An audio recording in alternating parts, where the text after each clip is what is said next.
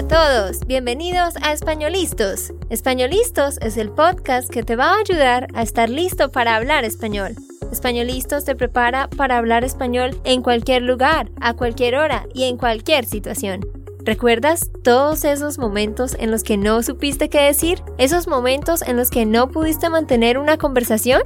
Pues tranquilo, Españolistos es la herramienta que estabas buscando para mejorar tu español. Dile adiós a todos esos momentos incómodos. Entonces, empecemos. ¿Estamos listos? Yo soy Andrea, de Santander, Colombia. Y yo soy Nate, de Texas, Estados Unidos. Hola, ¿cómo estás? ¿Cómo te va en el día de hoy? Ojalá que muy bien. Hoy vamos a hablar sobre cuáles son los mejores 10 lugares para visitar en Bolivia. Ya anteriormente habíamos mencionado a Bolivia junto con dos países más en otro episodio, en nuestra serie de episodios de tres países, pero hoy queremos enfocarnos completamente en Bolivia, contarles de los mejores lugares y Nate nos va a compartir sobre su historia y su viaje a Bolivia porque él fue allá por varios meses en el 2015, ¿verdad, Nate? Sí, esto fue un gran viaje en 2015, febrero hasta junio. Yo estaba allá como un voluntario. Yo estaba con una organización, creo que se llama Sustainable Bolivia, estaba ya quedando con una familia en quedándome quedándome en una familia en Cochabamba, Bolivia. Y pues yo elegí Bolivia porque es un país que era, no sé, no tenía una fama muy grande. Mucha gente no piensa en Bolivia. Y pues también pensé que la mayoría de personas allá van a hablar en español. Y pues eso sí es verdad. Y pues el español allá era muy claro para mí. Y eso es lo que he leído, porque no tienen tantos acentos como los de Argentina cuando estaba viviendo allá antes. Fue un poco más fácil de entender la gente allá. ¿En qué parte estuviste? En Cochabamba. Y dijiste que fuiste allá por medio de una organización. ¿Para qué? ¿Para cuál era tu misión allá? Pues trabajaba antes en, en finanzas, en contabilidad, y yo quería hacer algo parecido. Y yo hice un voluntaria. Ah, ok. Yo hice un voluntariado, o puedes decir fui voluntario, para decir I volunteered, yo fui voluntario. Ah, ok. Bueno, yo fui voluntario a una organización de microfinanzas y allá estamos ayudando a las microempresas, los muy, muy pequeños empresas que tienen como las tiendas en, en el lado de la calle o que tienen un mercado con como 50 empresas que estaban vendiendo juntos en esta feria. Mm, como, como artesanos, mercaderes. Sí, exacto, como tú ves en muchos lugares en Latinoamérica. Y pues estamos ayudando a estas empresas a, a crecer y pues para tener su capital también de, de invertir y, y crecer el negocio. Muy bien, entonces a medida que yo voy nombrando los lugares, Nate nos va a ir contando sobre lo que él vivió y cómo le pareció cada uno de estos lugares que él visitó mientras estaba allá haciendo ese voluntariado. Bueno, el primer lugar que recomendamos visitar en Bolivia es el lago Titicaca, que queda en La Paz. La Paz es la capital de Bolivia. El lago Titicaca es la masa de agua navegable con mayor altura en todo el mundo. Se encuentra a más de 3.812 metros sobre el nivel del mar. y está cerca a un pueblo que se llama Copacabana. Es un lago lleno de vida en donde se pueden encontrar especies muy, muy interesantes que solo habitan en esta área. Y este lago, pues, es súper chévere porque se puede pasear a, a, bordo, se puede navegar en este lago. Y bueno, dicen que el amanecer, las mañanas allá son divinas. Así que si te gustan las lagunas, los lagos, las montañas, el clima frío, este sería un lugar genial para visitar. ¿Cómo te pareció este lago, Nate? El lago es muy, muy bonita, pues... Bonito. bonito. Y pues grande, muy azul. Pues tristemente mucha gente bota basura en el lago. Sí. Y a veces tiene una mala fama. Mm. Pero también tengo un mal recuerdo de allá porque mi último día en Bolivia fue en la frontera de Perú y Bolivia, en Copacabana, como tú dijiste. Ah, está en la frontera, no sabía. Okay. Sí, y allá pues no tenía plata, pues tuve plata, pero no suficiente para salir para Perú.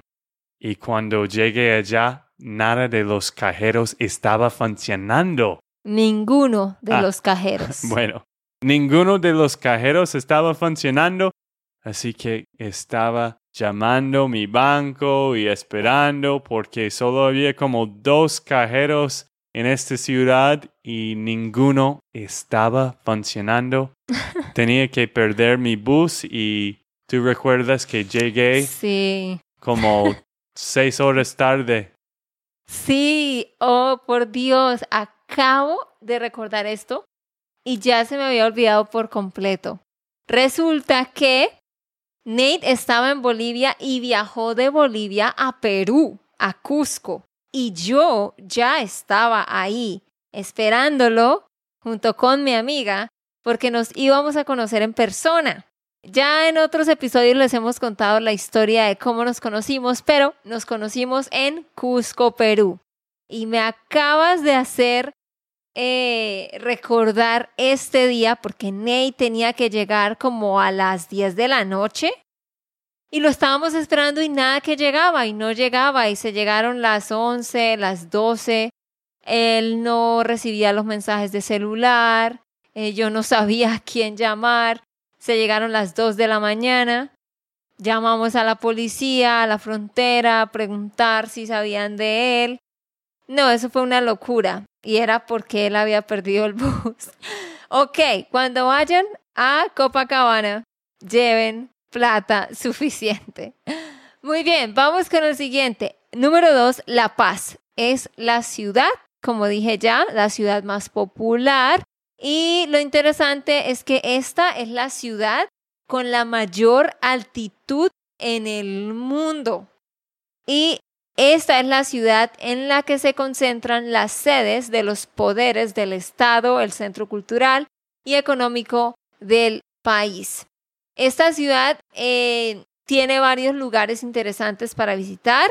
Tiene, por ejemplo, la Basílica de San Francisco, la Catedral Metropolitana, también tiene un teleférico urbano, que es el teleférico urbano más alto y largo de todo el mundo, lo cual yo no lo sabía.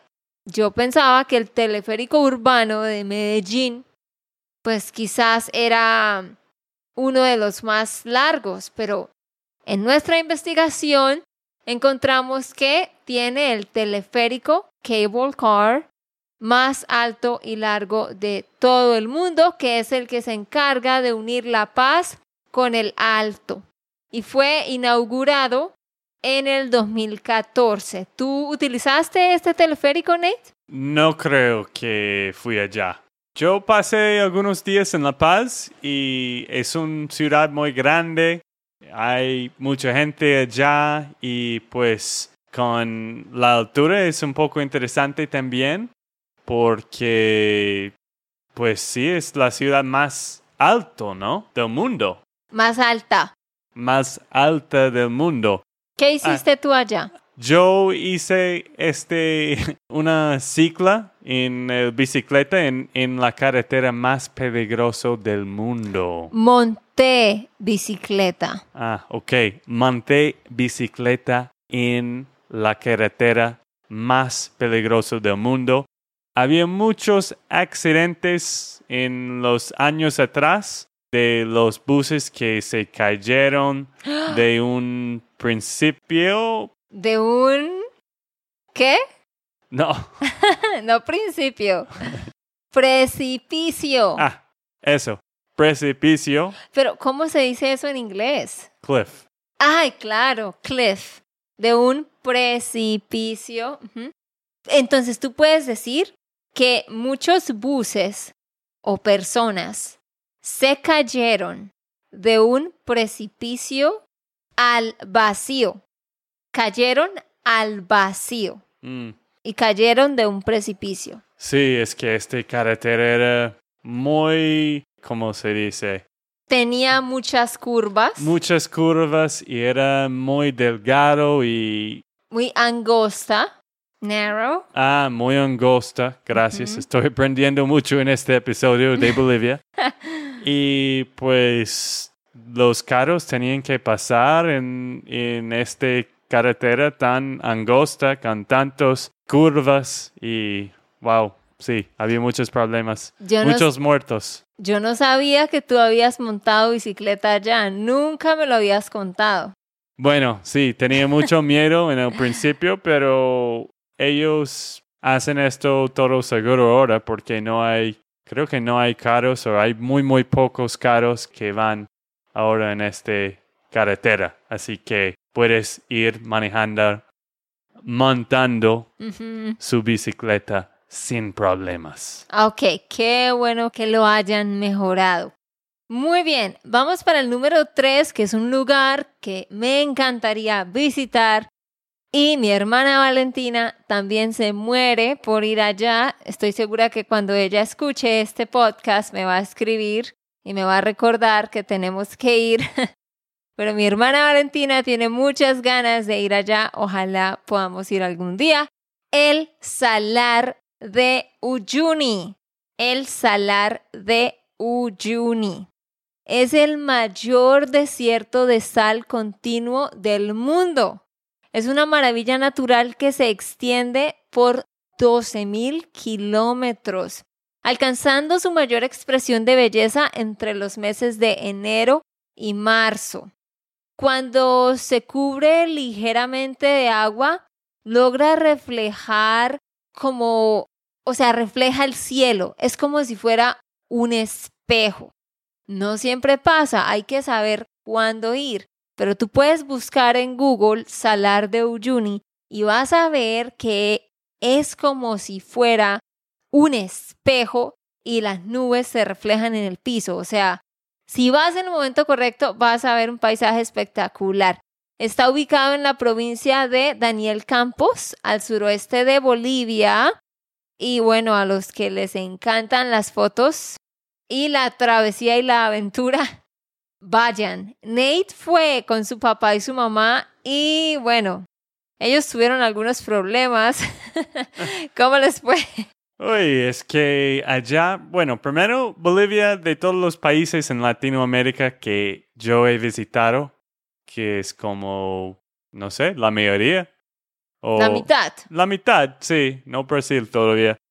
Es un poco más tercer mundo, primero. Más tercermundista. Ujú. Tercer mundista. Y pues los hoteles donde estamos quedando no fue tan cómodos en algunos. No eran tan cómodos. Gracias. No eran tan cómodos en algunos lugares y había una noche cuando tenía que dormir con toda mi ropa, mis botas, pues todos. Eh, ¿Por qué? Porque ellos no tenían calefacción Ah. en este... Es que era muy lejos de todo, ah, no había nada allá, no había calefacción, solo había una cocina con eh, la gente cocinando como el tiempo de antes. Oh, wow. Así que todos en el hotel había como seis camas con personas y Era muy frío, era como 30 grados. Casi se congela. No, pero sí te va a encantar este lugar por las fotos, porque pues un hecho de Andrea es que ella le encanta tomar muchas fotos todo el tiempo. Ella está diciendo, mi celular nunca tiene espacio, nunca tiene espacio. Pero es porque a Andrea le gusta tomar un montón de fotos y pues este lugar es un lugar donde vas a tomar muchos. ¿Qué distancia hay de La Paz a este lugar? ¿O de qué ciudad salieron ustedes? No estoy de acuerdo. No estoy seguro. Ah, no estoy seguro. bueno, Amor, se te cruzaron los cables. exacto. No, ahora estoy dudando lo que estoy diciendo. No estoy seguro, pero creo No estoy que seguro de que estás seguro. creo que como nueve horas en bus era, era lejos. Tiene que ir en avión o pues de Salar de Juni también tiene que ir en un tren. Yo creo que venimos en un tren. Es una larga travesía, interesante para los que les guste la aventura. Ok, número cuatro tenemos a Tarija. Tarija es una pequeña ciudad al sur de Bolivia donde hay solamente como 200 mil personas. Se caracteriza por ser una zona donde hay mucha actividad vitivinícola, es decir, la producción excelente de vinos. Allá en Tarija se producen unos de los mejores vinos que se exportan de Latinoamérica y eso es gracias al clima, porque hay un clima fresco todo el año. Allá también tienen una hermosa represa y lo chévere de allá es que producen muchos diferentes productos y todos son frescos, no tienen químicos. Dicen que la leche de allá es la leche más pura que puedes consumir, así que podrían irlo a visitar por un día, recorrer este, este lugarcito. Número 5 es Cristo de la Concordia. Esta es una estatua monumental de 34 metros que se eleva sobre la ciudad en el Cerro San Pedro. Cuenta con un pedestal de unos 6 metros de alto, así que en realidad tiene una altura de 40 metros. Este monumento fue construido para conmemorar la visita de Juan Pablo II a la ciudad en 1988. Fue hecha por arquitectos y escultores de Cochabamba. Se dice que esta estatua es aún más alta que la estatua del Cristo Redentor en Río de Janeiro, en Brasil. Y para llegar a esta estatua se puede llegar eh, subiendo 1399 escalones. Y desde allá la vista es espectacular. ¿Tú Mm. fuiste a este Cristo? Claro, porque estaba quedando en Cochabamba por cinco meses. Mm. Y pues sí, muchos de los fines de semana yo fui con algunos amigos y hice la caminata allá, a este Cristo de la Concordia. Fue muy buen ejercicio y también tú puedes ver toda la ciudad allá. Había una gran vista. Qué chévere. Yo no tenía idea de que allá en, en Bolivia también tenían una estatua de un Cristo. Y dice que realmente es más alta que la de Río de Janeiro. Y es interesante porque el Cristo Redentor de Río de Janeiro es una de las nuevas maravillas, una de las maravillas del mundo moderno. Y vean que en La Paz hay una estatua que es un poquito más alta. Bueno, pues muchas ciudades en Latinoamérica tienen un estatua de Cristo, ¿no? No, sí, sí, pero así de alta Sí. como la de Brasil, no sabía que habían otras así de altas. Es muy chévere. Bueno, el lugar número 6 para visitar, que también está en el departamento de La Paz, bueno, tenemos el departamento como tal, el state, que se llama La Paz, y luego tenemos la ciudad, que también se llama La Paz. Entonces aquí ahora, número 6, tenemos a Tiahuanaco. esta es una ciudad que de hecho es considerada Patrimonio Mundial de la Humanidad por la UNESCO. Está ubicada a tan solo 15 kilómetros del lago Titicaca. Es conocida porque allí hay como mucha historia, mucha cultura. Se le considera un centro espiritual y cultural a esta ciudad. Allá hay muchas edificaciones precolombinas.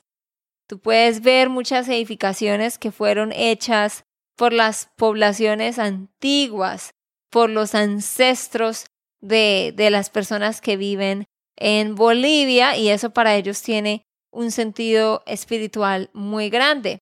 Allá hay pirámides, hay palacios y pues la estructura, la arquitectura es similar a lo que encontramos en Perú, ¿no? Como Machu Picchu, ese tipo de edificaciones, pero también pirámides como las de los mayas. Es como una combinación, es bien interesante ir a ver esto. Número 7 tenemos la Isla del Sol que queda en Copacabana. ¿La visitaste, Nate? Eso sí, yo fui a una caminata con algunos amigos en este Isla del Sol y pasamos un rato en Copacabana y después hicimos o fuimos en un barco a esta Isla del Sol. Alguna gente se queda en hoteles allá, pero es muy, muy bonita esta isla. Tú puedes ver un poco de la historia de las civilizaciones Civilizaciones. Civilizaciones. Civilizaciones. Ajá. Muy bien, 10 puntos. que vivían allá antes y pues la caminata fue muy, muy bonita. Tiene una superficie un poco mayor a los 9 kilómetros cuadrados, es grande. Y se puede llegar de forma súper fácil desde Copacabana Solo se toma una embarcación y ya. Es fácil llegar, como lo dijo Nate, se puede hacer allá caminatas y pues que posee algunas playas de agua dulce. Entonces, eso es interesante también. Número 8. Algo que se llama el camino de la muerte, que es lo que ya Nate nos describió. El camino de la muerte, número 8, en La Paz. También se le llama el camino de los yungas. Conecta La Paz con la población de los yungas, al noreste de la capital, que es otro sitio interesante de Bolivia. Como lo decía Nate, es considerada la carretera más peligrosa del mundo, pero a la gente que le encanta la adrenalina y la aventura, pues les encanta ir allá a montar en bicicleta, a caminar por ahí, a transportarse por ahí. Como lo decía Nate, lo han arreglado para que sea más seguro para los ciclistas principalmente. Allá hay rutas de ciclismo que se pueden hacer y hoy en día es más seguro. Bueno, si tú no sabes cómo montar una bicicleta o que no sientes muy seguro en bicicleta, obvio que este no es su camino. Pero si tú montas la bicicleta un poco despacio y, estás teniendo cuidado, nunca vas a tener problemas. Bueno, yo no tuve problemas y había muchos más en otros grupos usando, haciendo tours en bicicletas. Muy bien, vamos para la número nueve, que es el castillo de la glorieta. Yo no sabía que por allá existía un castillo, qué interesante. Esto queda en las afueras de Outskirts, las afueras de la ciudad de Sucre. Allí se encuentra el Castillo de la Glorieta, que es uno de los lugares turísticos de Bolivia que destaca su arquitectura híbrida, barroca e incluso árabe. Posee una torre similar a la del Big Ben de Londres y tiene dos torres más, una llamada príncipe y otra llamada princesa. Posee numerosos cuadros y salones y están acompañados de un excelente despliegue artístico. Y la última ciudad número 10 es la ciudad de Potosí. Durante la época colonial fue una de las ciudades más prósperas de Bolivia y de América. Era el hogar de la mina de plata más grande del mundo, en Potosí, situada en las faldas de la montaña conocida como Cerro Rico. A causa de la mina de plata, pues había mucho dinero en el pueblo y todo eso se ve reflejado en lujosas construcciones coloniales. Si tú vas allá, vas a ver hermosas iglesias, monasterios, templos, palacios, casonas, que son las casas antiguas grandes.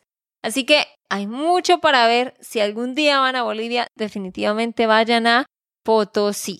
¿Cómo te fue en Potosí? Fue muy genial. Yo fui con mis papás antes de el solar de Juni y pues fui allá a una mina de plata, como tú dijiste, y pues fue interesante como ellos estaban viviendo en estas condiciones tan difíciles y hmm. duros por ser, ¿cómo se llama? Alguien que trabaja en una mina. Minero. Ah, bueno, un minero no es un trabajo fácil y, pues obvio que el pago no es muy bueno, pero mm. cuando ellos escogieron plata, pues sería mucho mejor para ellos. Bueno, así que ya saben, si van a Bolivia, ya tienen una guía. Antes de terminar, yo les quiero dar una noticia muy importante y es que Nate y su papá lanzaron un podcast. ¡Yay! Ustedes habían escuchado, yo creo, si ponen atención a los episodios, ya habían escuchado que Nate venía trabajando en un proyecto con su papá de enseñarle a otros cómo ahorrar dinero, cómo manejar el dinero y cómo invertir. Así que por fin lanzaron el podcast y la página web. El papá de Nate se retiró a los 55 años, se jubiló a los 55 años y aunque ganó poco dinero toda su vida, logró ahorrar y se jubiló con mucho dinero. Así que les quiero recomendar que vayan a escuchar el podcast que, ¿cómo se llama, Nate?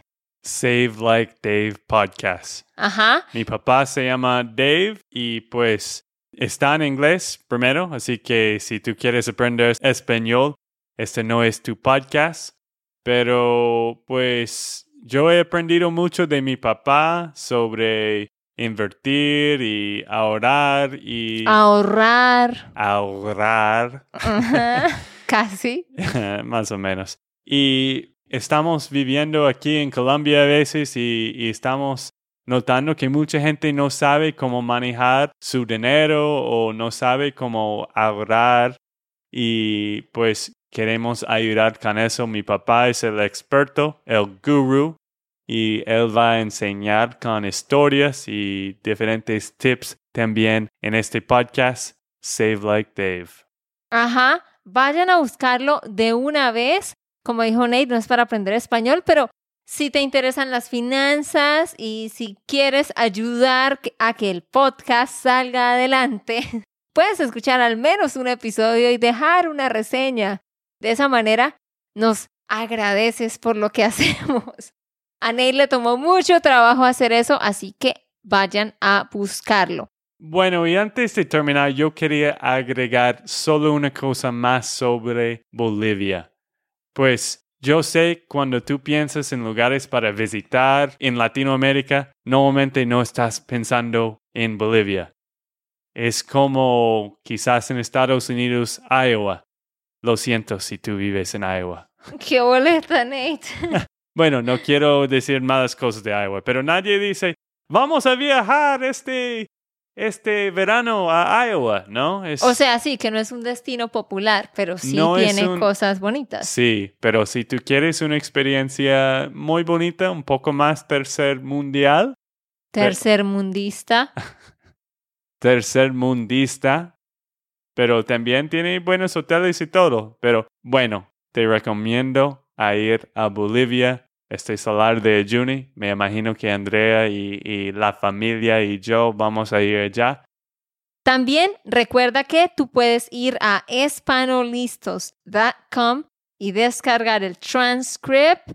También puedes dar una donación allá y recibirás todos los transcripts en tu correo electrónico espanolistos.com. Ok, esto fue todo por el episodio de hoy. Esperamos que les haya gustado y que hayan aprendido. Y recuerda, si sientes que estás listo para aprender español, solo da un clic en Español Listos. No olvides dejar tus comentarios de lo que te gustó y los temas que quieres que tratemos. Suscríbete y déjanos tus reseñas. Españolistas les dice chao chao y hasta, la próxima.